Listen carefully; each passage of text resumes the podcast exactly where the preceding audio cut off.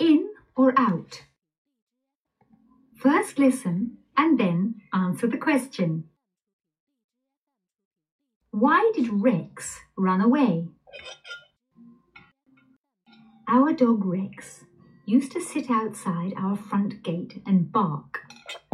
Every time he wanted to come into the garden, he would bark until someone opened the gate.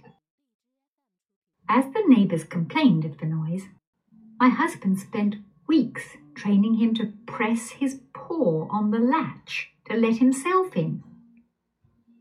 Rex soon became an expert at opening the gate. However, when I was going out shopping last week, I noticed him in the garden near the gate. This time he was barking so that someone would let him out. Since then, he has developed another bad habit. As soon as he opens the gate from outside, he comes into the garden and waits until the gate shuts. Then he sits and barks until someone lets him out. After this, he immediately lets himself in and begins barking again. Yesterday, my husband removed the gate, and Rex got so annoyed we have not seen him since.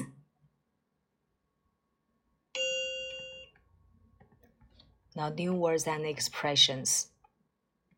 Bark, bark, press, press, paw, paw, latch, latch, expert, expert, develop, develop, habit, habit, remove, remove.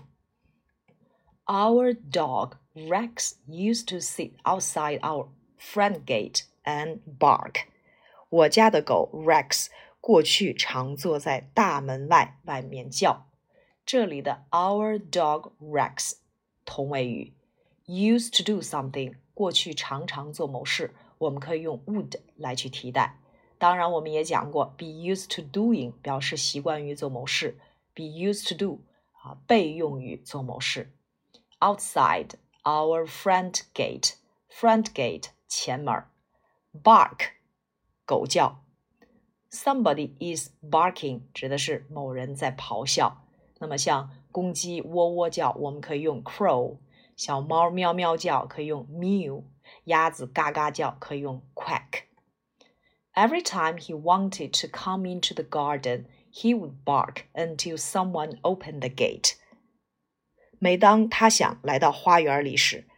他便汪汪的叫个不停，直到有人把门给他打开。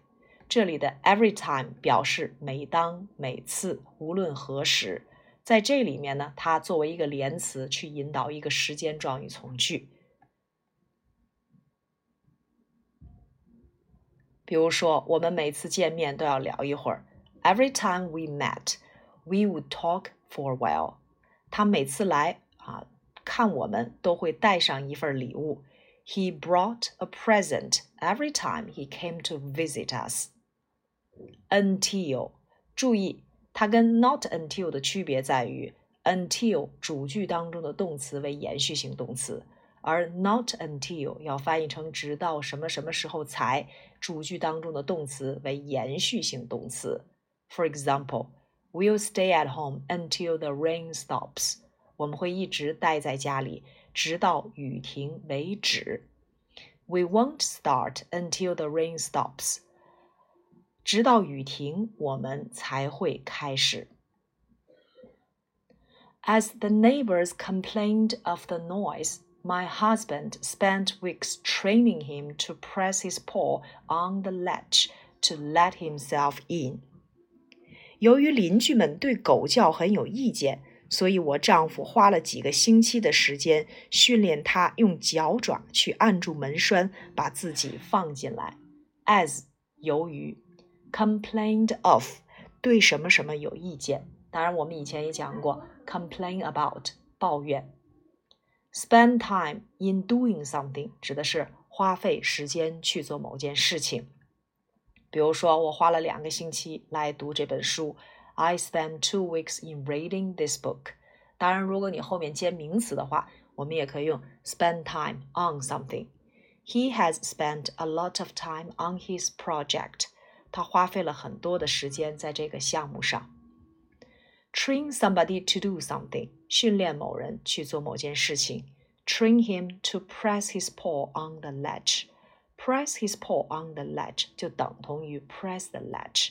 当然，我们也学过 press the button，按这个按钮。Now let himself in, let somebody in，让某人进来；let somebody out，让某人出去。比如说，当你一个人在家的时候，不要让陌生人进来。Don't let any stranger in when you are alone at home. Press 按压啊，也可以当做敦促、催促、竭力劝说。比如说，我这个人不喜欢被人催促。I don't like to be pressed。它的名词形式呢，就是 pressure，压力。paw 脚爪，The cat's paw was burned. My dog's paw was bleeding. Cat's paw 可以翻译成被利用的人。比如说，我才不想被利用呢。I don't want to be a cat's paw. Latch 门栓。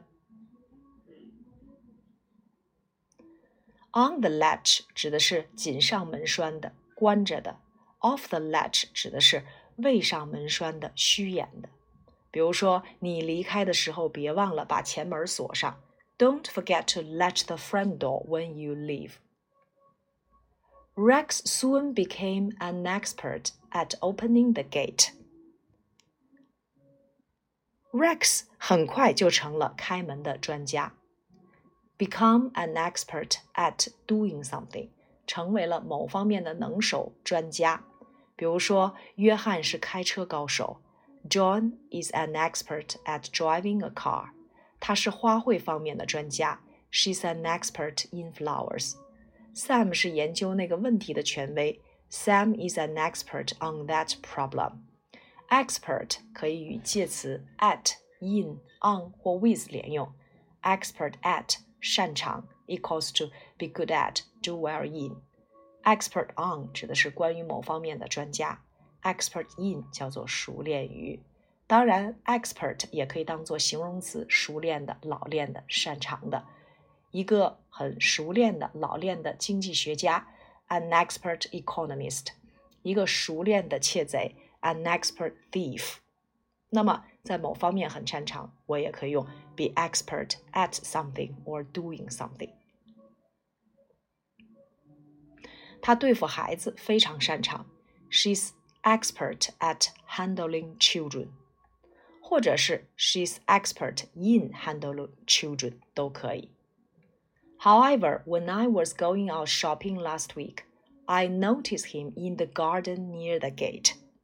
然而上星期我正要出去买东西时，发现他正待在花园里边靠门的地方。However，尽管如此，后面要有逗号。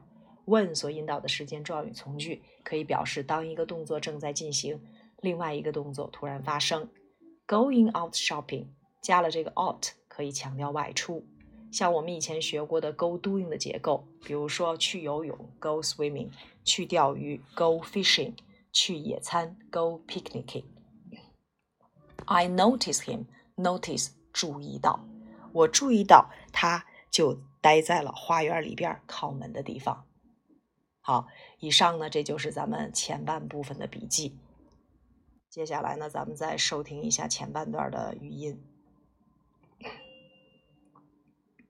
Nine, in or out. First listen and then answer the question. Why did Rex run away? Our dog Rex used to sit outside our front gate and bark. Every time he wanted to come into the garden, he would bark until someone opened the gate. As the neighbours complained of the noise, my husband spent weeks training him to press his paw on the latch to let himself in. Rex soon became an expert at opening the gate.